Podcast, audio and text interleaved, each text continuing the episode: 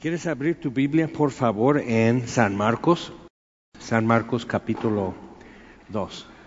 Hace ocho días lo que vimos fue eh, cómo Jesús sanó al paralítico, que es tremenda historia lo que pasa ahí, y, este, y eso está confrontando varias cosas en su cultura, en sus puntos de vista, en, en su, su teología, que que para entonces estaba muy mixta y como hemos comentado, tenían como, como una mitología, por decir, mesiánica, mezclada con lo que era escrito, lo que era bíblico, por decirlo así, e, y específico acerca del Mesías. Entonces había cierta confusión.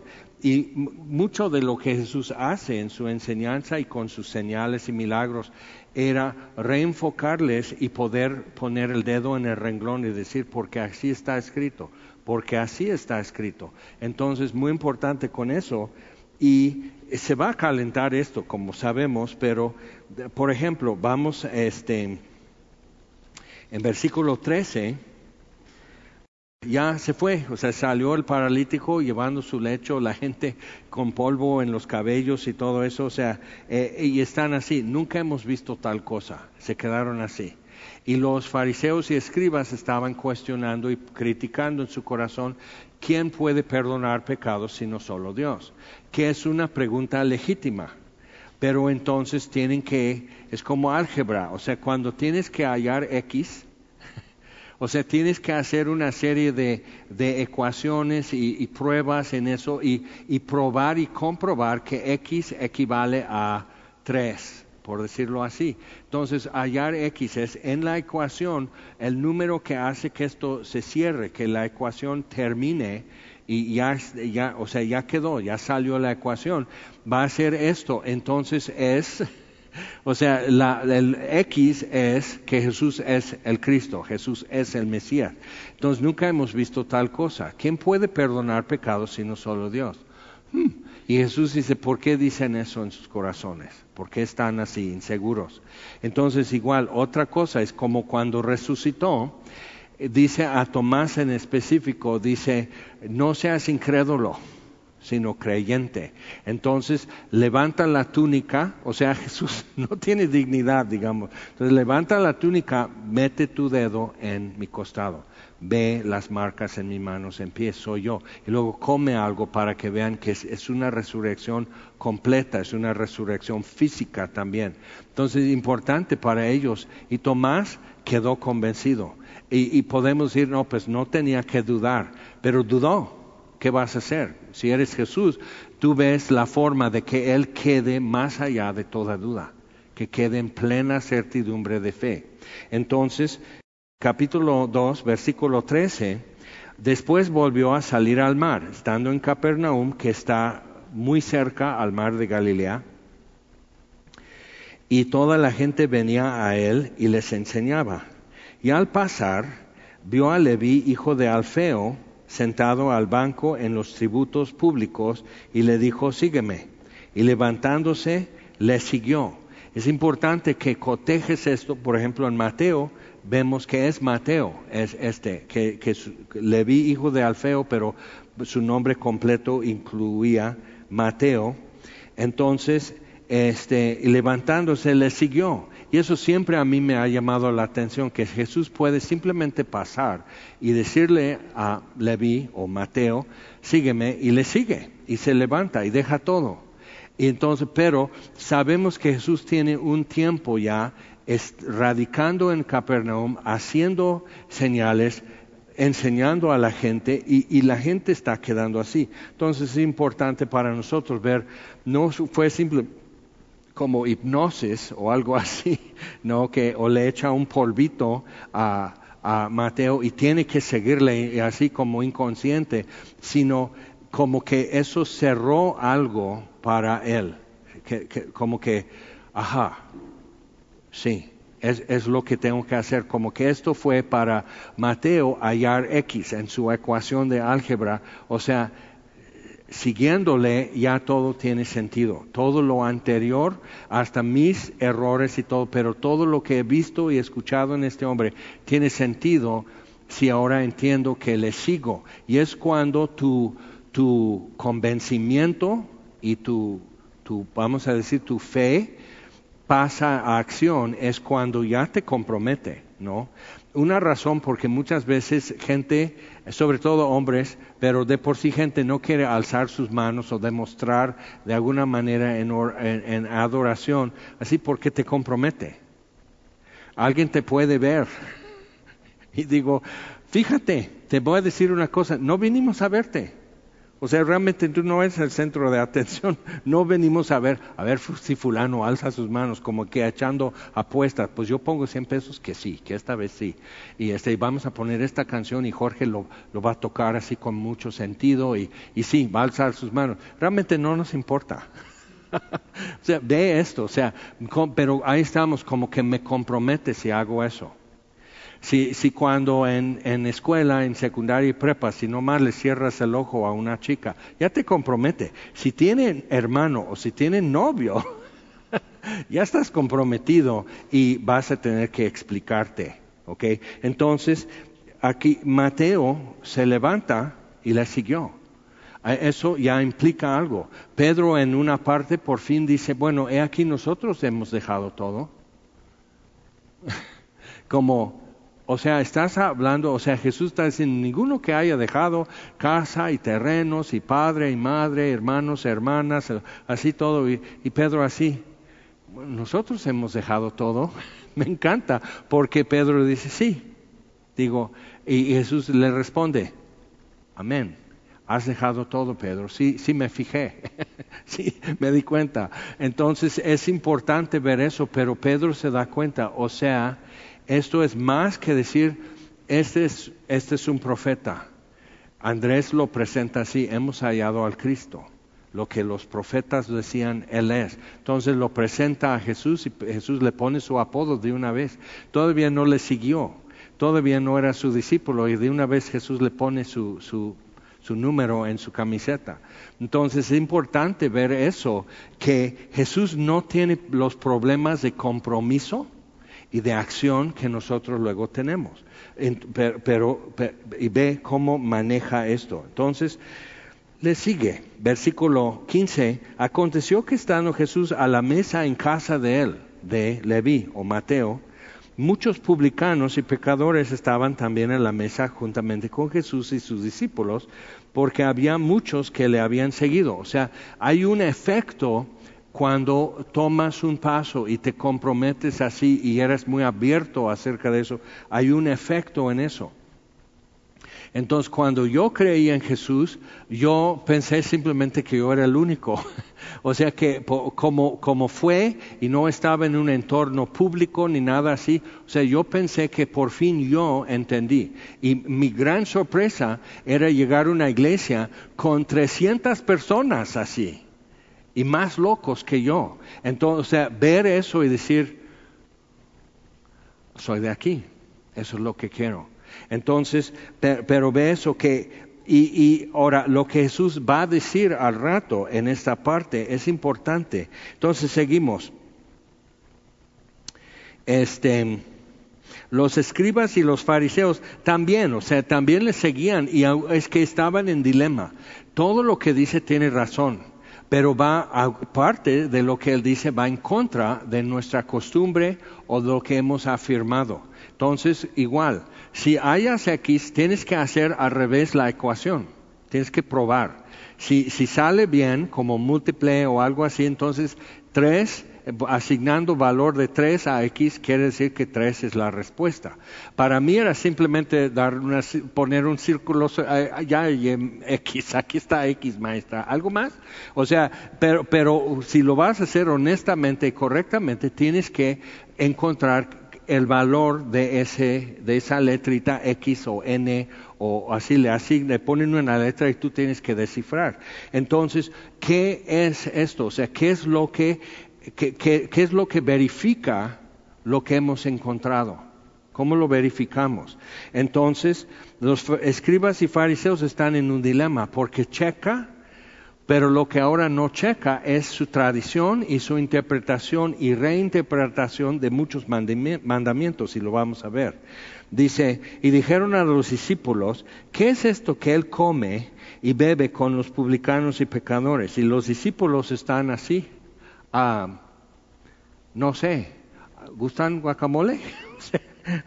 O sea, siempre hay alguien así que andas muy así, todo mundo alegre, todo mundo contento, todos dicen, esto, de aquí soy, esto es la verdad, yo voy a seguir a Jesús y alguien entra y dice, pero es que tú tienes un tatuaje, o tú eres esto, o tú eres el otro, o sea, y cortan así y dices, y desvían la conversación de quién es Jesús a decir quién eres tú, como si eso importara.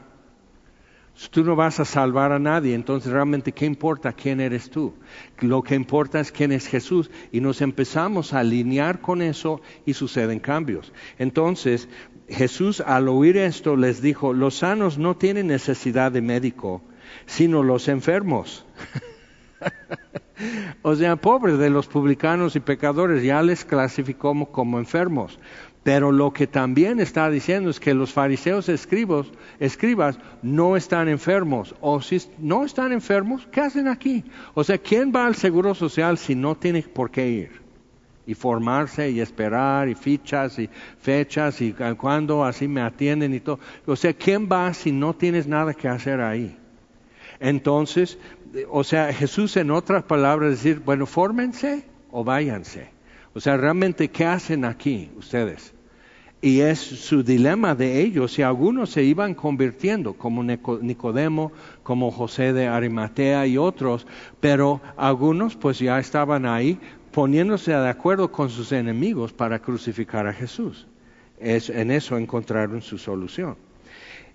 Entonces los discípulos de Juan, Juan el Bautista, y de los fariseos ayunaban y vinieron y le dijeron, ¿por qué los discípulos de Juan y los de los fariseos ayunan y tus discípulos no ayunan? ¿Por qué en semilla? O sea, siempre he visto eso. ¿Por qué en semilla eso? No tengo la menor idea. O lo leímos en una caja de, cornflakes. O sea, ¿por qué haces esa pregunta? Ve tú a saber por qué. O sea, y luego dices, bueno, es que vimos en la Biblia eso. Y empiezan a discutir con la Biblia. ¿Te das cuenta? O sea, es una locura eso.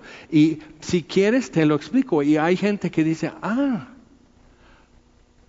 tiene mucho sentido, nunca lo había pensado. Y normalmente es gente que esas cosas se resuelven, ya le pueden asignar un valor a X y en la ecuación empieza a avanzar y salir. Entonces, pero ese, o sea, no es porque seamos perfectos, pero no es irracional lo que hacemos. O sea, tenemos por qué hacerlo conforme a la Biblia. Entonces, ¿por qué los discípulos de Juan y de los fariseos ayunan y tus discípulos no ayunan? Interesante.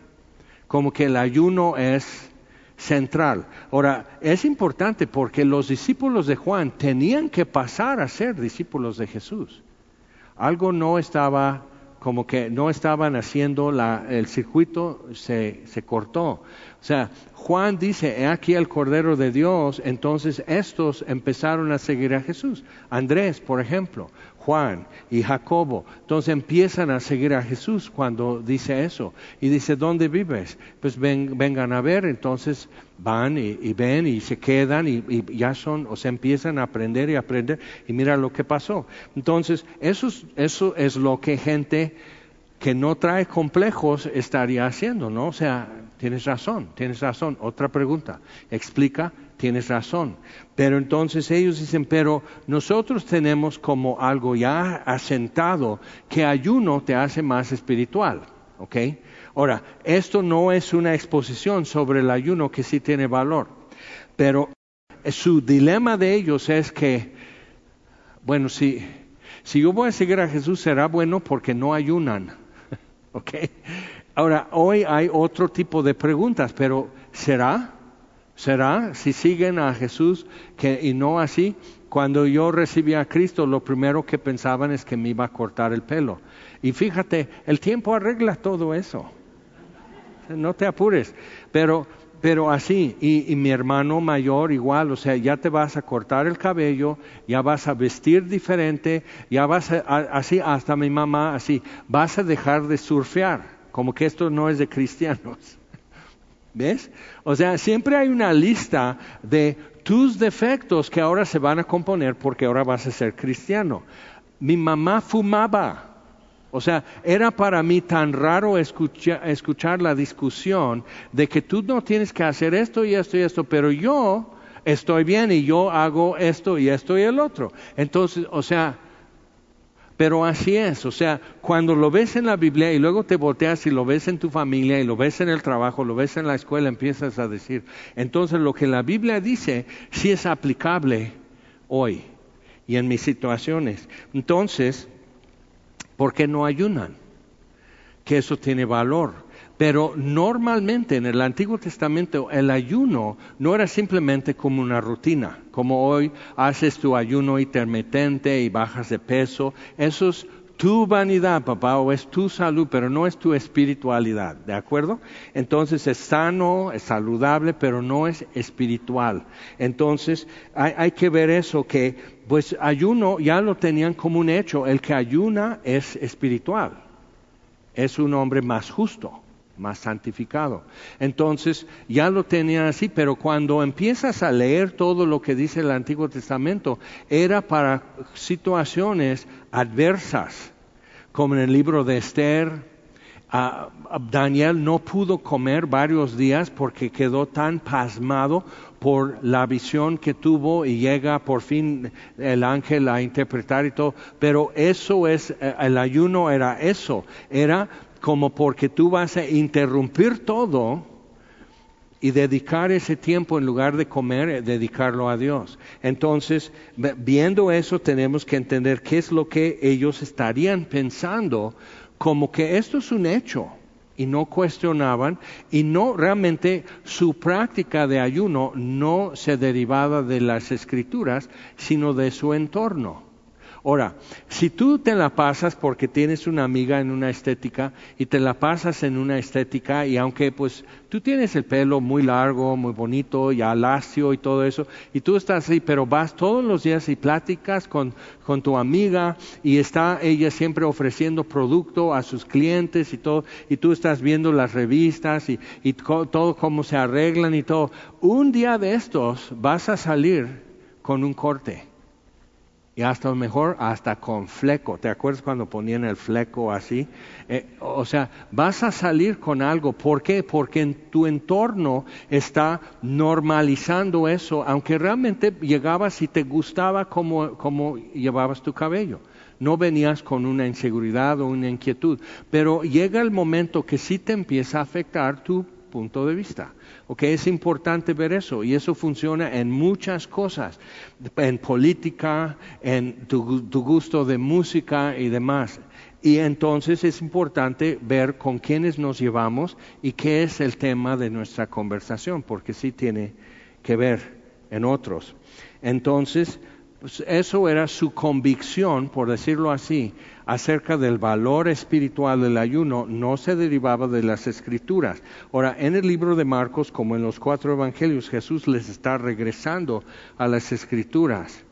Y en algunas cosas encaja muy bien y dicen, ah, por fin, nunca lo sabía, pero ya lo, ya lo entiendo, por fin. Algunos toman el discipulado creciendo y dicen, ah, yo nunca sabía por qué, yo tengo años de cristiano, nunca sabía por qué pedimos en el nombre de Jesús. Y lo tienen como, como, como algo mágico, hasta tienen su tonito, ¿no? Su melodía. En el nombre de Jesús, y tienes que dar con la nota, en el nombre de Jesús, amén. Practícalo, porque, porque es la vibra, tienes que tener la resonancia espiritual y entonces Dios contesta. ¿O será que es la persona de Jesús que es mágico? Que tiene el poder, que concede, que mueve montañas y todo eso. Entonces, pero por eso, otra vez, algunos ven eso de, yo no sabía, no sabía por qué oramos en el nombre de Jesús. Yo no sabía esto de la Biblia, yo no sabía por qué, es, o sea, entonces es, y encaja, y es como que, ah, bien. Entonces, pero algunos traen una convicción como los fariseos o los escribas y no se deriva de la Biblia y hay un roce ahí, hasta un choque. Y eso es lo que pasa aquí. Entonces, Jesús dijo, ¿acaso pueden los que están de bodas ayunar mientras está con ellos el esposo y normalmente era un banquete durante una semana. Entonces y el novio salía, o sea, no se iban a, Acapulco, a Puerto Escondido, a su luna de miel, ahí estaban. Entonces el novio salía, atendía a sus invitados, o sea, era serio casarse. Entonces tenías que estar atendiendo a tus invitados durante una semana. Entonces sale y come con ellos y le echan este fuego al novio y demás, pero entonces no pueden ayunar, están de fiesta. Es, solemne y gozoso eh, eh, porque es un casamiento.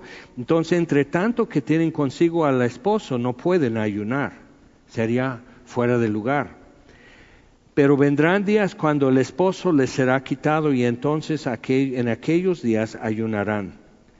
Nadie pone, pero ve que él está dando como un principio general, un precepto de vida. Dice, nadie pone remiendo o un parche de paño nuevo en un vestido viejo. De otra manera, el mismo, nuevo, el mismo remiendo nuevo tira de lo viejo y se hace peor la rotura. Y nadie echa vino nuevo en odres viejos. De otra manera, el vino nuevo rompe de los odres y el vino se derrama y los odres se pierden, y, pero el vino nuevo en odres nuevos se ha de echar. Ahora, el odre era el cuero de un chivo, vamos a decir. Entonces lo cosen, lo sellan con cera y todo eso. Entonces echan ahí el vino para fermentar. Y en la fermentación produce burbujas. Entonces se expande. Si eso ya sucedió, el cuero está curtido y ya no se va a estirar. Entonces se revienta por las costuras, se revienta y todo lo que hicieron para sellarlo, impermeabilizarlo y todo, pues se pierde y se pierde el vino. Entonces nadie lo hace. Igual, pero es interesante, podemos tener ministerios que se llaman vino nuevo, pero ¿quién dice parche nuevo? Vengo de parte de un ministerio de rehabilitación que se llama parche nuevo. no, no suena, ¿no? Entonces tienes que ser solo vino nuevo. Entonces, el vino nuevo en odres viejos nadie lo hace sino en odres nuevos. Igual, entonces, ¿qué es lo que Jesús está diciendo? ¿Qué está ocurriendo que es paralelo con lo que Él dice con que, pones un, cuadro, un parche, algo de tela que ya ha sido lavado y ya se encogió? para que ya sea al par de la tela, la ropa que, que estás parchando. Igual, el, o sea, que pueda aguantar los cambios que va a sufrir. Entonces, ¿qué es lo que él está diciendo? Pues que el, el, odre viejo son sus tradiciones. Y es interesante cuando en el pasaje paralelo dice, y todo el que, que, prueba el vino añejo dice que es mejor. Entonces, eh, o sea, y eso muestra una cosa que nos da un poco más madurez sobre cuestiones como avivamiento, o sea, yo me acuerdo cuando nos convertimos, estaba el avivamiento y era tremendo lo que estaba pasando y había milagros y había esto. Y luego dice, fulano ya es cristiano. ¿Qué? O sea, una cosa así como. Pero algo también había. Mucha efervescencia, pero llega el momento que te das cuenta. Por ejemplo, las, las canciones que teníamos era nada más así. Él está aquí. Él está aquí. Y lo decíamos siete mil veces. Eso era todo. Y estábamos adorando, estábamos así. Dios es grande, Cristo vive. Y decir siete mil veces esa frase, así. Y todavía tengo como un pavor de cuando a veces tenemos puentes y tenemos que decir no siete mil, pero dieciséis veces decir algo y digo, podemos como reducir ese puente porque me da, eh, me salen ronchas. o sea, pero porque era tremendo para nosotros simplemente estar diciendo, Él está aquí, Él está aquí. Entonces, no teníamos doctrina, no teníamos Biblia, no teníamos conocimiento, no teníamos nada, no teníamos madurez ni perspectiva. Y los que nos estaban enseñando sí, pero, entonces, pero no podíamos ni sostener las ideas más complicadas como en cuán grande es Él y otras que, que, hemos cantado y que en muchos lados del mundo se ha cantado por generaciones. Pero era mucho contenido para nosotros y estábamos tomando leche Y queríamos mucha, pero llega el momento que ya quieres más. Por eso todo el que prueba el vino añejo dice que es mejor. Y sí. Entonces hay, una maduración en el proceso que produce algo mejor, que es el, el poder realmente saborear y saber qué es la gracia de Dios, qué es su bondad. Cuando ya has caminado un poco y has comprobado que el Señor es bueno, no nada más escuchado que Él es bueno, sino comprobado en muchas situaciones. Y has comprobado que Dios es fiel y no te abandona. Y lo has comprobado. Entonces, cuando cantamos de la fidelidad de Dios, lo saboreas. Es, es, un, es una convicción ya con añejo en tu corazón. Dices, sí, Dios es fiel. Entonces, viendo eso, porque en veces, o sea, yo voy a conferencias de pastores y ponen de los oldies de, de los 70 y así, y digo, ¿a poco eso cantábamos? Y ay, estoy arrancando del pecho igual que los demás, pero yo digo, ¿a poco eso cantábamos y sentíamos que era maravilla? ¿Ok? Entonces, si, si hay que ver eso, entonces Jesús está diciendo, esto va a expandir, es parte del proceso, y el gas va a salir. Entonces, lo que ocupa durante un tiempo por el gas que produce la fermentación, el gas se va y ya va a quedar esto más suelto. El, odre va a quedar más suelto y ya sigue añejando el vino. ¿okay? Cuando entiendes eso, entonces es un proceso. Y lo que ellos tenían era algo que no permitía un proceso vivo que es fermentación. Hay microorganismos que están produciendo ese gas, es como levadura. Entonces, eh, no, querían algo que, que, que, reventara su estructura o su odre viejo. Entonces, es importante ver eso. Ellos dicen, ¿por qué no ayunan? Y Jesús pone eso como respuesta pero está poniéndoles como, como, un cuadro mucho más grande acerca de qué es espiritualidad y cómo lo verás después. Ok, entonces, yo creía, o sea, para que veas, o sea, más ingenuo, más ingenuo y ñoño creo que no había, porque yo creía que toda la gente que era amable era cristiana. Imagínate, me podían haber estafado, o sea, no sé qué, o sea, si eran amables eran cristianos, porque en mi entorno todos eran muy de, toscos y rudos. Entonces, o sea, si eran amables tienen que ser cristianos. Entonces yo andaba con budistas y gente así creyendo que eran este, cristianos. Y nada que ver con eso. No tenía, no tenía conocimiento como para poder clasificar. Era un bebé. ¿Ok? Y se me cargan bonito y me dan un dulce, ha de ser buena persona. Entonces, todo eso tiene que ser algo en un proceso que deja algo mucho más intenso, más maduro y de mucho más valor. Ok, entonces, versículo 23. Primero está comiendo en casa del, cobrador de impuesto y lo critican. Y, entonces dice, pues sí, pero los, los sanos no tienen necesidad de médico. O sea, de hecho, ¿qué hacen aquí? ¿Ok? Entonces eso era uno. Y ahora con la cuestión del ayuno y luego versículo 23, aconteció que al pasar él por los sembrados un día de reposo, sus discípulos andando comenzaron a arrancar, a arrancar espigas. Entonces los fariseos le dijeron, mira, ¿por qué hacen en el día de reposo lo que no es lícito? Pero él les dijo, es interesante, no empieza a discutir con la interpretación de los rabinos, sino directo a la escritura. Dice, no, nunca leísteis y no. O sea, leían el Talmud y no las escrituras. El Talmud era la como dictamen, por decir, sobre el dictamen sobre de cada rabino importante durante siglos acerca de diferentes aspectos de la vida. Entonces no puedes hacer esto, no puedes arrancar espigas y comer el trigo así verde en las espigas, no lo puedes hacer porque eso es cosechar grano y no lo puedes hacer en el día de reposo. Y de hecho hoy, o sea, si es una familia ortodoxa, ¿qué, qué hacen si mañana o sea, antes de terminar el día de reposo, es eh, semifinales de fútbol o de béisbol o algo, entonces dejan su tele prendida. Porque si tú oprimes el botón es encender y no tienes que encender fuego. Y digo, si enciendo fuego con este botón, la casa se va a quemar. O sea, eso es mi tele. O sea, y es más, uso el, el remoto.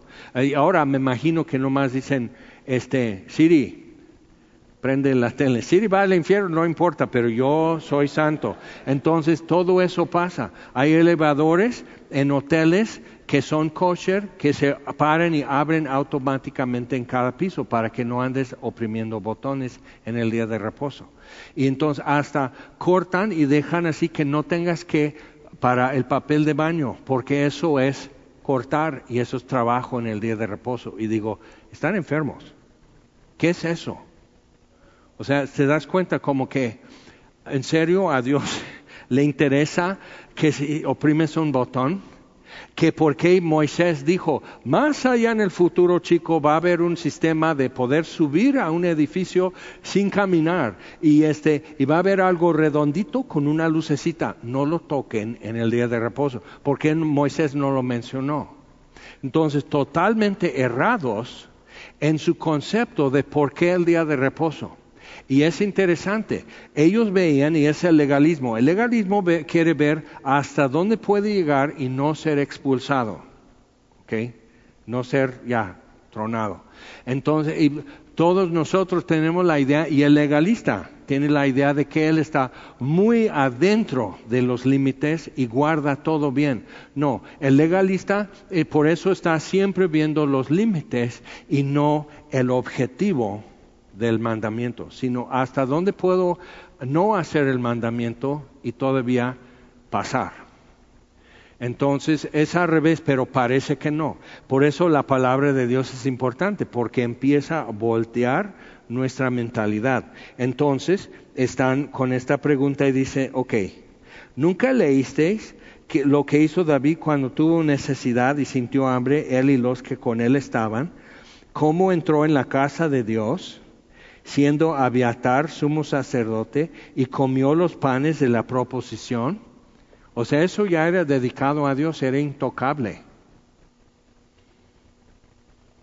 De los cuales no es lícito comer sino a los sacerdotes y no el día, no sacarlos del tabernáculo para comer, sino cuando ya el sacerdote lo ha sacado. O sea, ¿qué pasó? Y David, como que, bueno, Dios no se enojó con David, ¿qué pasó?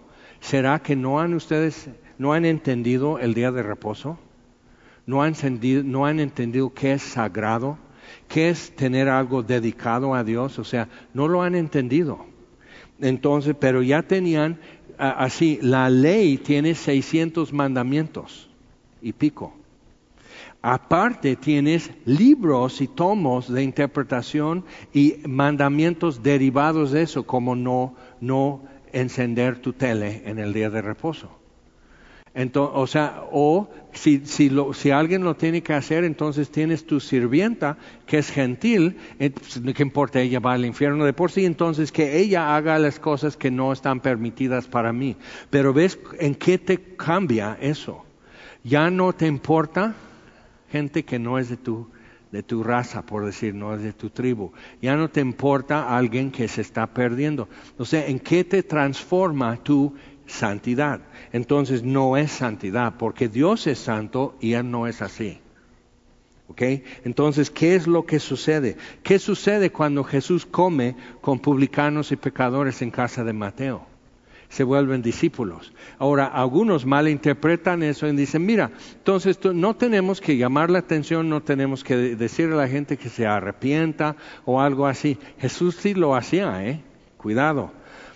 Entonces lo que pasa es que Él les decía, sígueme. Y si el santo rey creador del universo dice, sígueme, va a ser en sus términos. Él es el Dios infinito, no tú. Entonces va a ser en sus términos si le sigues.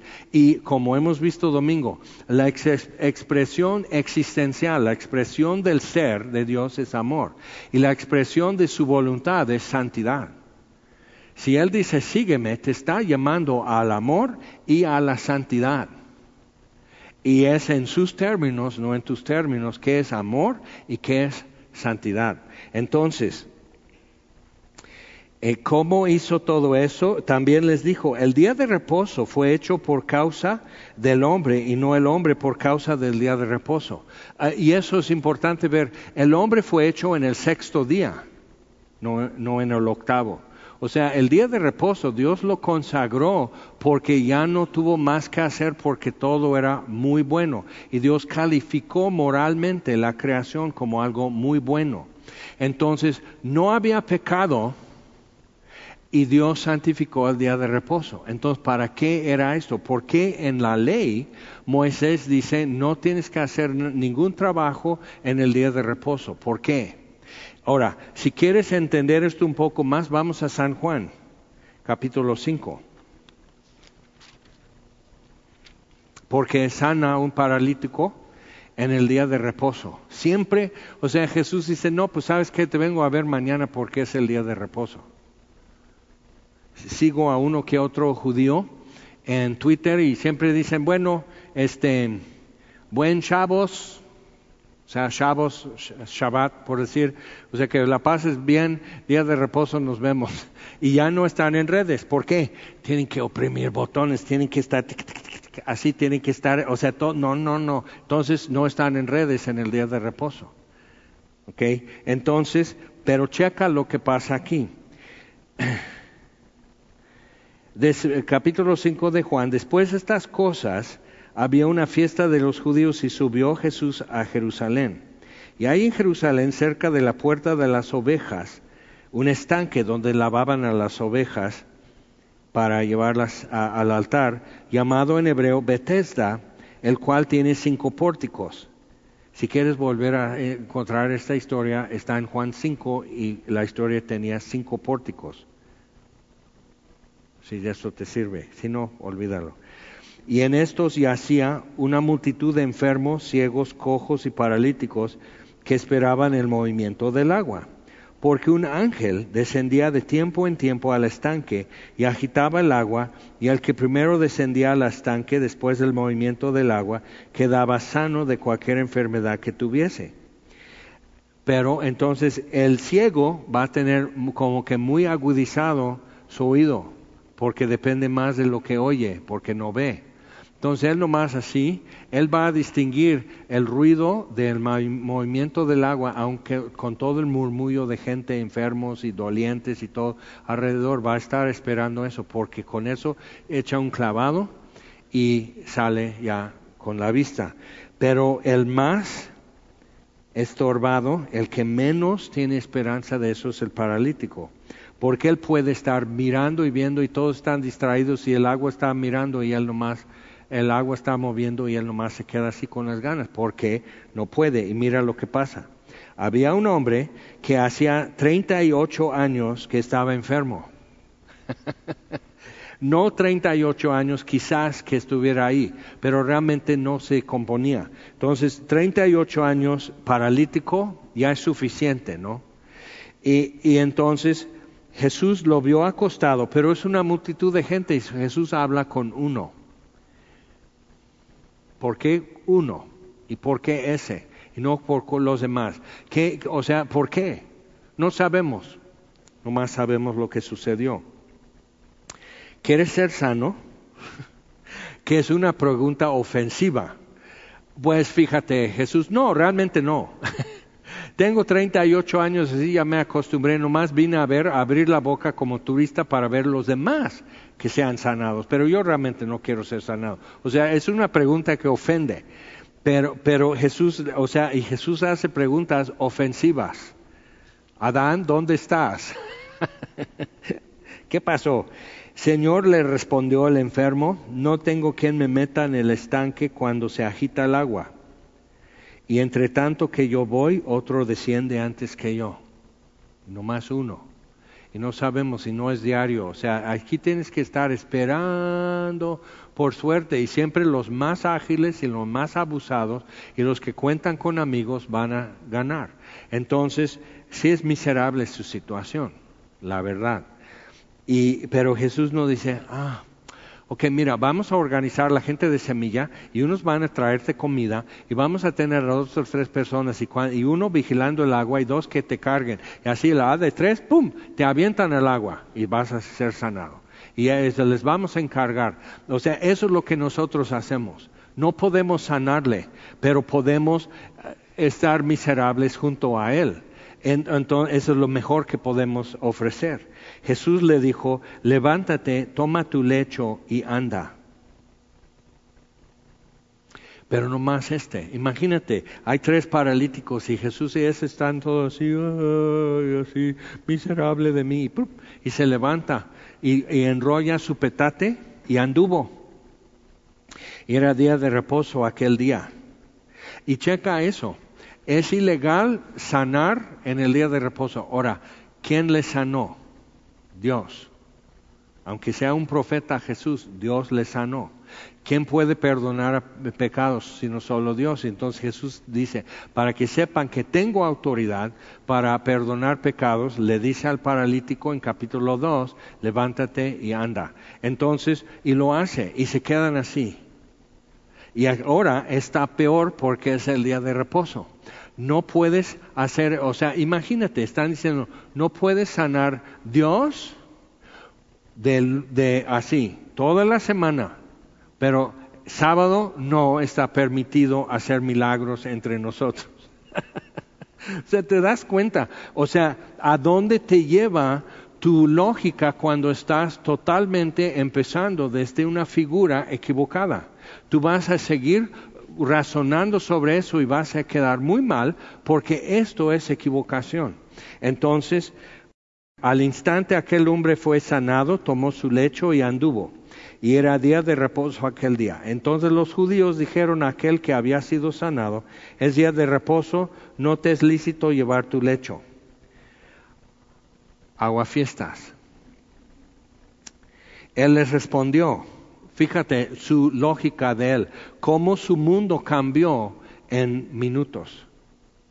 No tengo nadie que me meta al agua y otro me gana y aquí yo ya quiero morir, entonces, y ni me puedo ahogar porque ni siquiera, o sea, no puedo.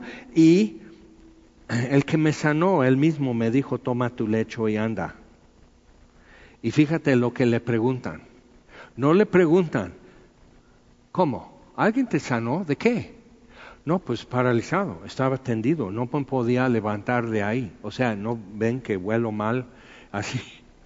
O sea, así, cero curiosidad acerca de realmente el caso de este hombre, sino lo más superficial es lo que están tocando, que no puedes hacer esto. Entonces, ¿quién es el que te dijo toma tu lecho y anda? No, ¿quién es el que te sanó? Y necesitamos cuidarnos de no ser así, hacer las preguntas correctas. Y el que había sido sanado no sabía quién fuese. Entonces Jesús, Jesús, mira, si vas a sanar a alguien, hazlo bien, déjale tu tarjeta con tus datos de contacto o algo así. O sea, ¿por qué le vas a sanar si no vas a reclutarlo para otro, ser otro seguidor? Una vez alguien me habló a la casa pidiendo este, si me puede poner en contacto con el Señor Jesús. No el Señor Jesús de Nazaret, sino otro, eh, don Chucho, se llamaba realmente, pero con el Señor Jesús. Y digo, bueno, eh, pensando, ¿esto es broma o qué onda? ¿no? Se inclina tu rostro, cierra tus ojos y repite. No sabía. Eso también nos tiene que llamar la atención. Qué descuidado, qué derroche de milagros de parte de Jesús y no organiza como, como multitudes que le pueden seguir y propaganda y todo. Después le halló Jesús en el templo. Qué interesante el estanque estaba a un lado por la puerta de las ovejas en el muro de Jerusalén. Ahí metían las, ovejas, aquí las lavan en el estanque y ya las llevan al altar. Entonces, no, o sea, no tienes que imaginar que era una alberca así cristalina oliendo a cloro y todo eso. Olía a todo lo, suciedad de borregos ¿ok? Y, fermentado y en el sol y todo chidísimo. Además, todos los enfermos alrededor, sin sanitarios y todo, sea, terrible cosa. Entonces, ¿y a dónde va este hombre cuando ya puede moverse y ir a donde él quiere? Le halló en el templo y le dijo, mira, has sido sanado, no peques más para que no te venga alguna cosa peor. Y nunca nos dice cómo que, por qué, por si por un pecado quedó paralizado, no sabemos. A lo mejor anduvo en su bicicleta borracho y cayó. O sea, pero no nos dice, no nos suple esa información porque entonces decimos, ah, bueno, eso es él. Pero yo, entonces no podemos como excluirnos del caso porque es tan específico. Y cuando Dios en su palabra deja lo, lo deja así como sin más datos, es para que sea mucho más aplicable a nosotros. Entonces sí tenemos que considerar. Has sido sanado, no peques más para que no te venga alguna cosa peor. El hombre se fue y dio aviso a los judíos, no como chismosos, sino, ah, pues quieren saber, ¿no? Porque pues, a lo mejor tienen enfermos en casa. bueno, les dio aviso a los judíos que Jesús era el que le había, sido, le había sanado y por esta causa los judíos perseguían a Jesús y procuraban matarle porque hacía estas cosas en el día de reposo. Ahora, es importante porque para entonces ya tenían dos ídolos los judíos, el templo y el día de reposo. Y toda la polémica y toda la contienda siempre giraba alrededor de Jesús, su actitud y su enseñanza sobre el templo y lo que él decía o hacía en el día de reposo. Entonces Jesús le respondió, y eso ahora está citando el Talmud, los rabinos. Dice, Jesús les respondió, mi Padre hasta ahora trabaja y yo trabajo. Y lo que ellos decían con eso es que el hombre quebrantó el reposo de Dios en Génesis y Dios entonces se puso a redimir al hombre. Dios entonces ya no reposó más, sino trabajando Dios para redención. Y eso quiere decir, bueno, mi Padre hasta, imagínate que un hombre diga eso, mi padre hasta ahora trabaja, porque ellos decían, Dios hasta ahora trabaja, Él es el único que trabaja en el día de reposo. Y Jesús dice, bueno, sí, soy Dios. O sea, es ¿qué? Por eso los judíos aún más procuraban matarle, porque no solo quebrantaba el día de reposo, que no es cierto, sino quebrantaba la interpretación tradicional, no la ley escrita sino que también decía que Dios era su propio Padre, haciéndose igual a Dios. Ok, entonces, viendo eso, podemos regresar a Marcos. Mi padre hasta ahora trabaja y yo también trabajo. Marcos 2. Entonces, es muy importante ver eso porque él dice, ok, el día de reposo fue hecho por causa del hombre. ¿ok? y no el hombre por causa del día de reposo. Entonces, cuando en la ley viene esto ya como un mandamiento de guardar el reposo y no trabajar en el día de reposo, para que ellos pudieran decir, tengo que hacer una pausa en mi vida y recordar que Dios está trabajando porque eso es el mandamiento. Dios sí trabaja, el sol, la lluvia, todo sucede, Dios cuida, Dios gobierna el mundo y todo. Entonces Dios sí trabaja en el día de reposo, yo no. Entonces era como para recordar eso y tener un ciclo y una repetición y hasta una redundancia de recordar que Dios está trabajando para la redención del hombre. Entonces, por tanto, el Hijo del Hombre es Señor aún del día de reposo. Si yo digo que mis discípulos pueden hacerlo, lo pueden hacer. Y entonces es un choque, porque ¿quién toma esa autoridad? ¿O un loco o a quien le corresponde? Y eso es el dilema que ellos van a tener que resolver. Bien, vamos a orar. Señor, te damos gracias por tu palabra y te damos gracias por Jesús, tu Hijo, que enviaste el Hijo de Dios y el Hijo del Hombre, y caminando y viviendo y haciendo todo lo que ellos hacían. Cosas que si estuviera aquí con nosotros hoy haría las cosas que hacemos. Y encontraríamos que Él las entiende y que Él sabe qué decir y qué hacer en cada momento y que Él trae algo que no es de aquí, a donde estamos. Y te damos gracias porque eso también nos ha pasado. Jesús atravesó nuestro camino y cambió el rumbo, cambió el destino, cambió el paso que llevamos, cambió todo. Y también nos perdonó. Y te damos gracias por eso, Señor. Y gracias por tu palabra. Y gracias por el tiempo que tenemos juntos para, para respirar, para escuchar, para ver lo que pones frente a nosotros, Señor, y recibir de ti pan de vida. Y te damos gracias en el nombre de Jesús. Amén. Señor les bendiga.